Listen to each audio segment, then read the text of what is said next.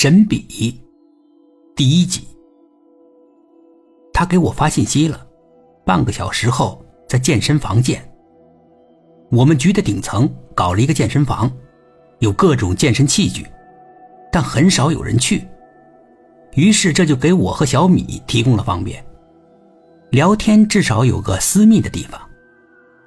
小米称得上是我们局的菊花了，未婚，我追了她很久，他才同意跟我出去吃了两顿饭，但若即若离，关系没有再升温。尤其是最近的一个月，他更是冷淡。我约他去健身房聊天，约了好几次，他都说没空。今天怎么了？我有种不太好的感觉。这种感觉没错。小米果然是冷若冰霜，我陪着笑，想尽办法把话说的俏皮一些，但也换不来美人的一笑。没多大一会儿，小米就直奔主题了。我想聊聊咱们的关系。嗯，小米干脆单刀直入，咱俩不合适。意料之中。嗯，等了两分钟。所以，咱俩以后别再单独聊天了，也别再单独见面了。我是你女朋友。小米说：“我从来都不曾是你的女朋友。”我沉默不语。不是吗？我从来都不是你的女朋友。只不过，嗯，只不过，我们比普通的同事稍微亲密一些。他这样的定位。我能说什么呢？只有苦笑。小米扭头向外走。他快要走到门口的时候，我说话了：“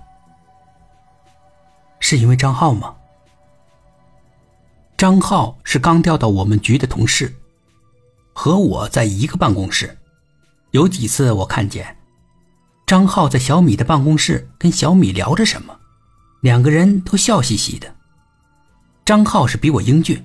这点我承认，尤其是他的舅舅好像是本市的副市长，比我这个普通的单亲家庭好多了。小米的神色大变，他瞪了我一眼，不再说一个字，匆匆的走了。我郁闷极了，拿出烟，慢慢的抽了起来。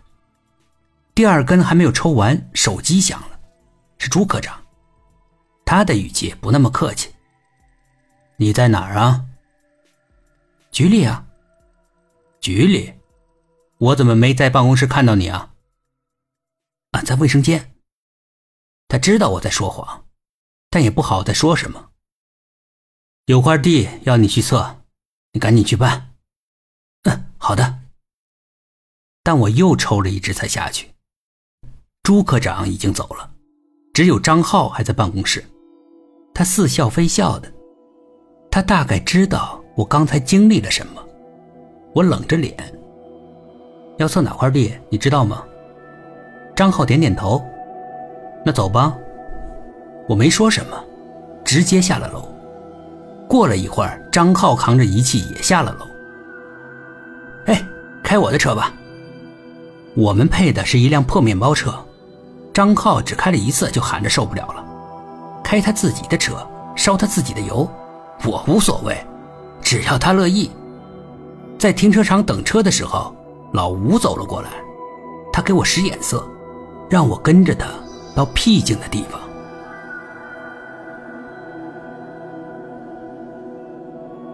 本集故事播讲完毕，点击上方的订阅，订阅不迷路。